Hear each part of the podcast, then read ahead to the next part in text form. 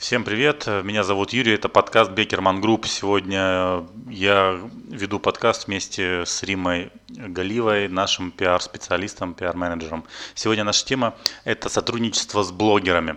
Рим, э, правильно ли я понимаю, что мы сегодня разбираем э, блогеров именно Инстаграма?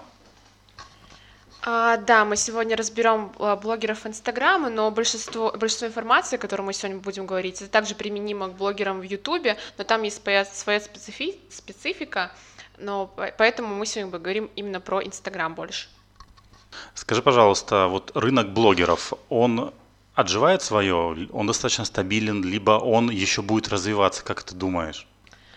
А, он, мне кажется, в каких-то сферах стабилен, в каких-то сферах он еще развивается. То есть в зависимости от а, продукта, который непосредственно рекламирует. То есть если мы говорим о том, что продавалось и раньше, какие-то товары или услуги знакомые, то здесь уже все понятно, это развилось там условно 5 лет назад, и сейчас также по-прежнему развивается ну, и стабилизируются цены, в принципе, одни и те же. Но если мы говорим про услуги digital а, то там там, соответственно, еще есть куда расти. Окей. А кому подойдет реклама у блогеров? На самом деле она подойдет э, всем. То есть это и крупные бренды для того, чтобы э, популяризировать свой бренд э, и создавать какую-то э, создавать какие-то ассоциации. Допустим, если опять же мы говорили про э, маскотов в прошлом подкасте, то можно через блогеров рекламировать создание маскота. То есть не рекламировать сам, сам товар, а именно сам бренд. И также э, с помощью блогеров можно какие-то новые товары, новые услуги, новые коммерческие организации рекламировать и говорить о себе. А, окей, блогеры. А, есть ли какой-то рейтинг блогеров? Где вообще его находить? Сколько это стоит? Есть ли у тебя ответы на эти вопросы? Есть различные сервисы в интернете, через которые можно проверить каждого блогера, то есть их охват, просмотры, лайки, насколько они настоящие. Есть платные сервисы, есть бесплатные сервисы. А, это GetBloggers, EpicStar, Easy PR-бот и LiveDune. Я в основном работаю через LiveDune. Там все предельно понятно, достаточно дешевый сервис. Э, там при минимальных количествах запросов можно там, заплатить 500 рублей в месяц и проверить несколько блогеров. А, а есть ли у тебя такая статистика по окупаемости, что ли, рекламы? Ну, к примеру, э, все знаем, что топовые блогеры, там Ксения Бородина, а, они запрашивают за свою рекламу в сторис э, там, порядка там, 500 тысяч рублей, может быть больше. Выгодна ли такая реклама, выгодно ли такое вложение средств? А, ну, сложно на самом деле сказать, потому что в основном через блогеров работают не для того, чтобы продать свой продукт, а для того, чтобы просто а, увеличить количество людей, которые будут знать о бренде. Сложно а, заранее просчитать, будут ли продажи потому что у одного и того же блогера э, где-то будут э, там продажи там равняются одному э, там один, один рубль один подписчик или допустим один товар один подписчик а где-то так не будет. Это в зависимости от аудитории самого блогера. Поэтому просчитать сложно но желательно посмотреть по статистику как раз-таки блогера про сервис, о котором мы до этого говорили, для того, чтобы понимать, накручено это или не накручено, и, естественно, посмотреть целевую аудиторию, чтобы она совпадала с целевой аудиторией вашего продукта. Я бы советовала всем э, начинающим компаниям, которые только начинают работать с блогерами, работать именно с микроинфлюенсами, то есть это блогеры, которые только-только э, выходят на рынок, это примерно от 5 до 10 тысяч подписчиков, если мы говорим про Инстаграм. А, интересно. А, а есть ли статистика именно по географии? Мы понимаем, что в Москве, в Питере блогерство очень развито. А если брать небольшие города, ну там, предположим, может быть, я кого-то обижу, там Пенза, Тула, Иванов, Иваново и прочие города, э, есть ли там жизнь?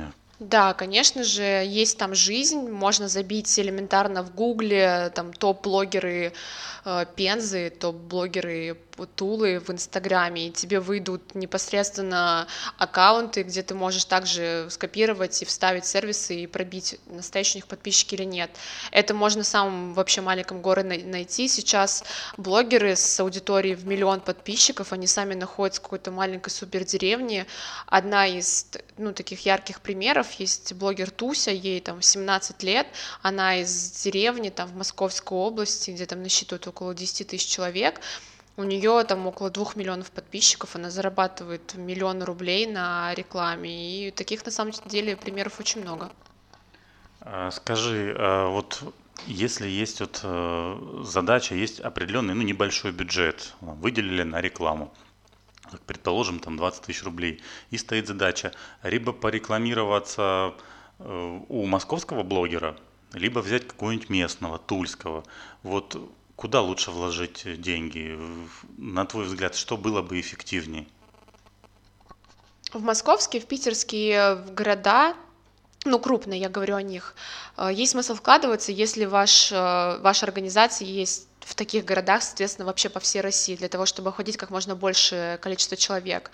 Но опять же, если вы рекламируетесь у э, блогера с большой аудиторией, то, скорее всего, выхлопа будет не так много, потому что у таких блогеров очень много рекламы, они в основном рекламируют онлайн какие-то магазины, которые рассчитаны на всех, то есть независимо, где человек живет. А если вы хотите прорекламировать свой ну, магазин одежды в, в обычный, в тульском каком-то маленьком городе, то лучше находить микроинфлюенсы, это с помощью геолокаций. Обычно у таких блогеров они выходят в топ, э, их можно найти вручную, даже без помощи сервиса по хэштегам также, и даже можно найти по различным пабликам, которые есть в этом городе, то есть в каждом городе, даже в маленьком, есть э, такие сообщества в Инстаграме, как э, топ красивых людей Тулы Пензы, и там их тоже можно найти. А как с этими микроинфлюенсами, надеюсь, я правильно сказал, договариваться? Э, есть, возможно, какое-то техзадание, как это все оформлять? Ну, с микроинфлюенсами гораздо проще договориться, потому что у них, как правило, нет своего пиар-менеджера, менеджера по продажам, как это у топ-блогеров. Обычно это все договариваться напрямую через директ. И если, да, если вы решили работать с блогерами, то нужно составить техническое задание. А, в техническом задании, чем подробнее вы все распишете, тем выше вероятность, что ваша реклама удастся и будет именно та, которая вам нравится, чтобы потом не было никаких конфликтов ни с блогером, ни с аудиторией. То есть вы там прописываете все то, что человек должен сказать в своем блоге, что он не должен говорить, а, какие определенные хэштеги он должен поставить, какую картинку он должен выложить, как часто он должен об этом говорить, где это должен должен говорить, то есть в посте, либо в сторис, а, отметить вас нужно или, допустим, ставить ссылку активную в сторис. То есть очень много различных моментов, которые вы должны заранее говорить, чтобы потом не было такого, что ой, а я забыл сказать, вот вам надо было отметить, и потом вы ничего не докажете, и все деньги будут впустую протрачены. Мы поняли, что лучше рекламироваться, если мы из небольшого города в своем местном э, городе, это первое, мы поняли, что нужно составлять техническое задание. А вот как отследить результаты? Ты до этого ранее говорила, что э, многие рекламируют э, или направляют э, всю рекламу там, на узнаваемость, на бренд. А вот если я хочу продажи, можно ли как-то отследить или замерить успехи данной рекламы? Есть ли какие-то способы? Um, на моем опыте мы делали промокод для подписчиков этого блогера, то есть были определенные именные промокоды, которые давали скидку на сервис, который мы рекламировали, и, соответственно, с помощью этого промокода через нашу собственную программу мы отслеживали, сколько раз он был использован, и это достаточно самый популярный, наверное, способ, как отследить вообще выхлоп рекламы. Также есть еще возможность э, с помощью тем-отметок э, перехода на сайт. То есть если вы делаете в сторис рекламу, где можно прикрепить активную ссылку, там с помощью Яндекс Метрики или Google Аналитика вы просто смотрите, сколько раз были переходы на сайт. Также можно посмотреть э, динамику брендовых запросов в различных сервисах, то есть как часто люди вводили ваш бренд, но это на самом деле такое очень сомнительное мероприятие, потому что люди сами по себе очень ленивы, и чтобы просто так они захотели посмотреть, что это за бренд, это маловероятно. То есть непосредственно нужно придумать какую-то фишку, халяву для того, чтобы у человека была какая-то мотивация э, воспользоваться этим брендом. То есть в основном это дают скидку, там, вот, если вы введете мое имя, то вы получите 10%, то есть, ну, в основном используют именно так. Такой вопрос хотел тебе задать, Рим. В конце нашей беседы, э, видишь ли ты э, смысл, рентабельность вкладывать э, свои деньги именно в, в работу с блогерами. Э, эффективнее ли она, к примеру, таргетированная реклама, либо она там менее эффективна? Есть ли какое-то вот сравнение у тебя? Ну, мне сложно, конечно, судить по таргетированную рекламу, потому что я с ней сталкивалась гораздо реже, чем с работой с блогерами.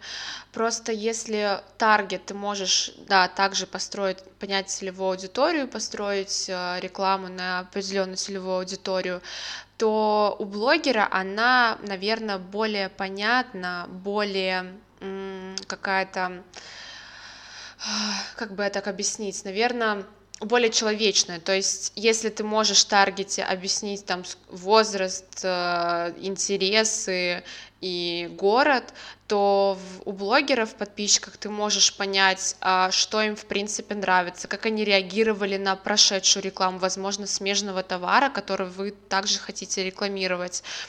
И я бы, наверное, советовала больше именно обращаться к микроинфлюенсерам, чем с, э, работать с топовыми блогерами, либо с макроинфлюенсерами, потому что у блогеров, у которых до 10 тысяч подписчиков, у них более теплая аудитория, они больше доверяют своему, э, так сказать, этому лидеру мнения, чем тому, у кого таких, как э, он, миллион и поэтому у них меньше хейтеров у таких а, микроинфлюенсеров, поэтому если компания, даже если крупная, а, хочет рекламироваться у блогеров, то лучше пусть она обратится к микроинфлюенсеру, пусть их будет там 100 штук, чем к одному очень крупному. Мне кажется, что выхлопа, и на моем опыте выхлопа было именно больше у тех, кто имеет меньшее количество подписчиков интересное мнение, хотя я уверен, что если мы спросим нашего специалиста по таргету, он совершенно скажет по-другому, и уверен, что он скажет, что таргет, ну, конечно, намного эффективнее, чем реклама у блогеров.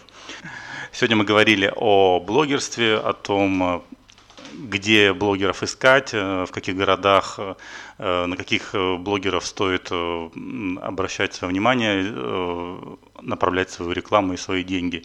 И есть ли у этой темы будущее? В нашей студии была Рима, наш пиар-специалист, и Юрий, директор Бекерман Групп.